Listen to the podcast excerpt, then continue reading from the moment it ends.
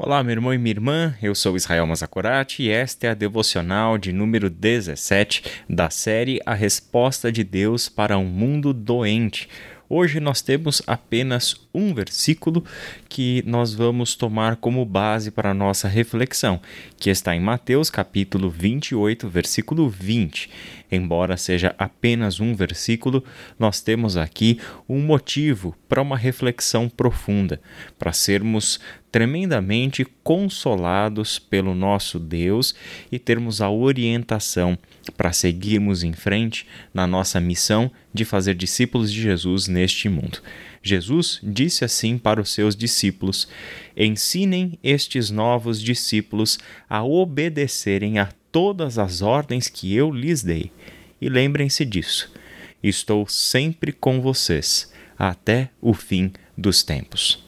Essa palavra de Jesus vem como uma palavra final, o envio dos discípulos ao mundo com a tarefa de fazer novos discípulos, ensinando-os a obedecer a tudo que Jesus lhes ordenou, batizando-os em nome do Pai, do Filho e do Espírito Santo.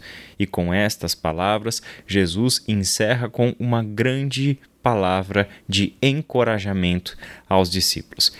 Ele promete que nesta tarefa de ensinar os novos discípulos a obedecerem a todas as ordens que eu lhes dei, ele promete que estará para todo o sempre até o fim dos tempos com os seus discípulos.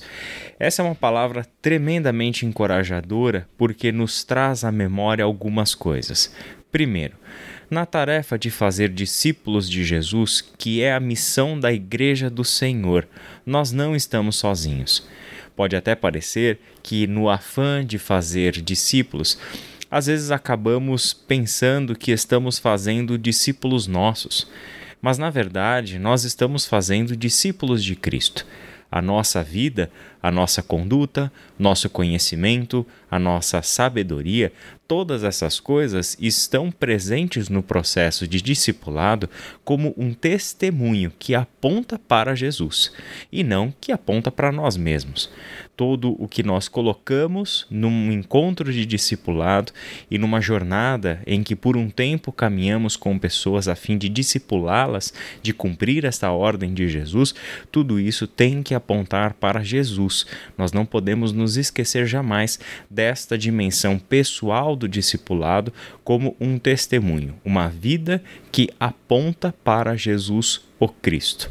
A segunda coisa que este texto nos chama a atenção e que faz dele um motivo de consolação para nós é que Jesus se compromete em estar com os seus discípulos nesta tarefa.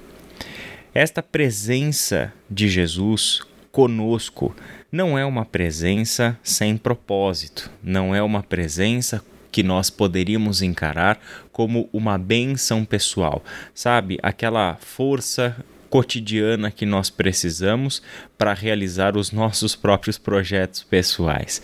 A presença do Cristo, o comprometimento de Jesus de estar conosco diz respeito a estar com a gente na medida em que nós estamos vivendo a sua missão de fazer discípulos. Até mesmo porque fazer discípulos, como nós já vimos, é apontar para Jesus, e fazer discípulos nos torna completamente dependentes de Jesus. Por quê? Porque nós estamos ensinando pessoas não apenas conteúdos, não apenas dando conhecimentos, sanando curiosidades, embora tudo isso faça parte do processo de discipulado. Fundamentalmente, discipular pessoas significa ensiná-las a obedecer Jesus. Isso envolve muito mais do que o ensino bíblico. Envolve muito mais do que uma conversa, um encontro ou simplesmente compartilhar as nossas histórias. Ensinar pessoas a obedecer faz com que a nossa vida de obediência seja um exemplo vivo para esta pessoa. Nós ensinamos a obedecer na medida em que essas pessoas veem que nós somos obedientes ao Senhor e se sentem motivadas e impulsionadas, e é claro, o Espírito Santo de Deus atua no coração dessas pessoas para que estas pessoas também se tornem obedientes ao Cristo como nós temos sido e elas têm visto isso na nossa vida. Por fim, Jesus deixa claro que até o fim dos tempos ele estará com os seus discípulos, não só aqueles que estão hoje fazendo discípulos de Jesus, mas ele estará com todos os seus discípulos até o fim dos tempos. Não é uma presença do Cristo simplesmente pessoal, individual, mas é a companhia do Cristo vivo, presente na vida da sua igreja ele estará para todo sempre no meio dos seus discípulos. Isso é tremendamente importante para nós pensarmos. Sempre temos uma forma de individualizar as bênçãos que a palavra de Deus traz para nós. Perdemos a dimensão de que Jesus formou uma comunidade dos discípulos. Perdemos a simples experiência de que todas essas palavras de Jesus estão no plural ele está ensinando um grupo, ele está pensando numa comunidade discipuladora e não em discípulos no ponto de vista individual.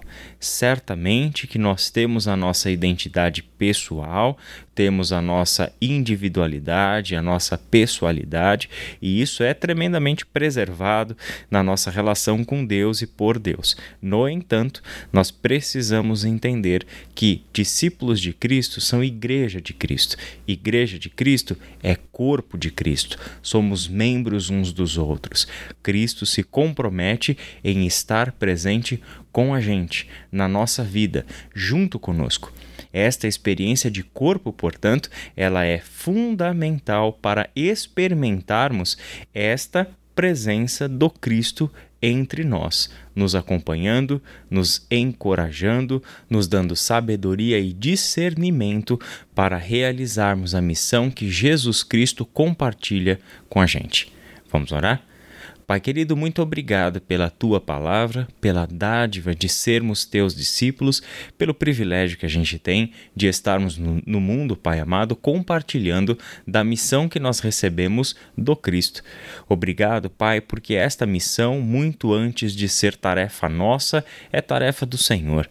É o Senhor quem está na história salvando, redimindo, reconciliando, reconduzindo pessoas à verdadeira fonte da vida. E o Senhor tem nos usado, seres humanos limitados, falhos, cheios ainda de melhorias para serem feitas na nossa vida. Mesmo assim, Pai, estamos com o Senhor à tua disposição, lutando contra a vontade da nossa carne, contra os nossos sonhos e projetos pessoais separados do teu reino, para colocarmos a nossa vida na sua totalidade nas tuas mãos. Abençoa, Pai, cada uma dessas pessoas que tem nos ouvido, que têm sido dirigidas pelo Senhor por intermédio da tua palavra. É em nome de Jesus que nós oramos. Amém.